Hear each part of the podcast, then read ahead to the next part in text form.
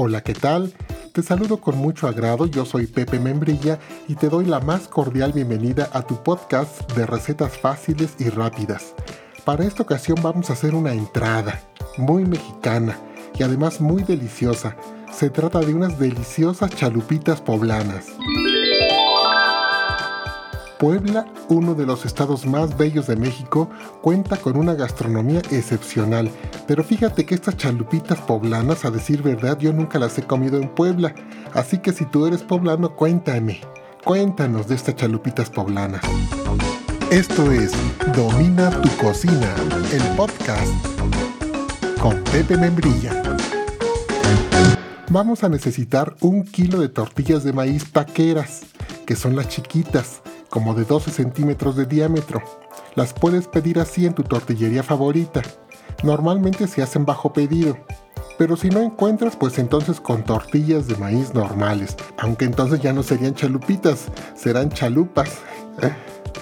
Vamos a usar un kilo de carne de res para deshebrar en trozos, así la pides en la carnicería. Y ya que andas por ahí, compras un cuarto de manteca de cerdo también requerimos tres jitomates guajeos a la vez, una cebolla, tres dientes de ajo, tres tomates o tomatillo verde, ocho chiles verdes o chile serrano que también se llama, caldo de pollo en polvo, hierbas de olor, así las pides en el mercado. Y ya, ¿ves? Uh, esta receta es re fácil. Vamos a hacer dos salsas cocidas, una verde y una roja pones dos cacerolas pequeñas con agua. Para la roja pones tres jitomates, cuatro chiles verdes, un cuarto de cebolla y un diente de ajo. En la otra olla va la verde y agregas los tres tomates verdes, cuatro chiles verdes, un cuarto de cebolla y un diente de ajo y las pones a hervir durante 10 minutos. Vamos ahora a cocer la carne. Yo normalmente la cozo en la olla express o olla rápida que también le llaman. Agrego la carne, no sin antes yo le doy una enjuagadita rápida. La cubro con agua y dos dedos más de agua.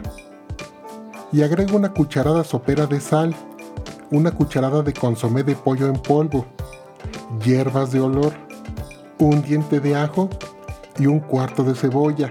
Cierro la olla le coloco el indicador, que es la pieza esta que parece tapón, que baila encima de la tapa cuando ya está cociendo. Y toda vez que comienza a hacer ruidito, el indicador empieza a moverse. Cuento 30 minutos y le apago. Importante, no retires el indicador, hay que esperar a que se despresurice la olla, lo cual se nota cuando las válvulas bajan. Lo puedes hacer metiendo la olla bajo el chorro del agua fría, a que baje el calor y por ende bajen las válvulas. Con mucho cuidado la destapas, primero le quitas el indicador, la destapas, sacas la carne con un cucharón o unas pinzas, la colocas en un recipiente y esperas a que se enfríe. Sin embargo hay que seguir las instrucciones del fabricante porque cada, cada olla tiene sus características. Cuando la carne esté fría, apóyate de un tenedor y la deshebras o simplemente con tus dedos es facilísimo. Para entonces los ingredientes de las salsas ya hirvieron 10 minutitos. Apagas el fuego y esperas a que se entibien.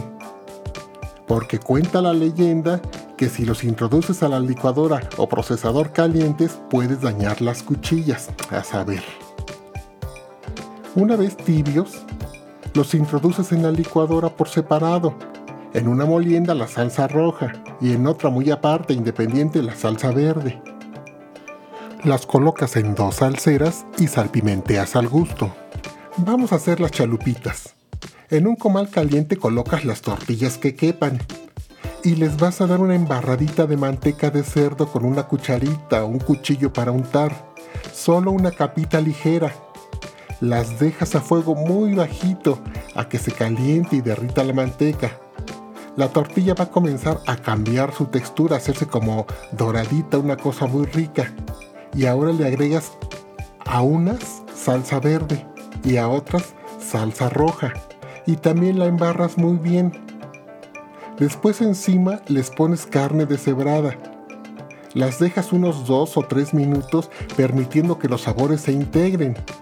No queremos una tostada, no, es, es más bien suavecita, pero que con la mantequita haz de cuenta que como que se fríe tantito lo de arriba y listo. Tendrás unas deliciosas chalupitas poblanas exquisitas. Para emplatar te recomiendo usar un platón y colocas la mitad verde y la mitad rojas. Como son entrada, puedes servir al centro y que cada quien tome las que quiera del platón. Más fácil imposible. Y súper deliciosas. Gustan a todo el mundo. Otro clásico de la gastronomía mexicana. Hazlas y me cuentas. Gracias por estar. Nos escuchamos en el próximo episodio con una nueva receta. Yo soy Pepe Membrilla y te invito a suscribirte a mi canal de YouTube Domina tu cocina, por supuesto. Que Dios te bendiga y ya lo sabes. Agarra tu sartén y domina tu cocina.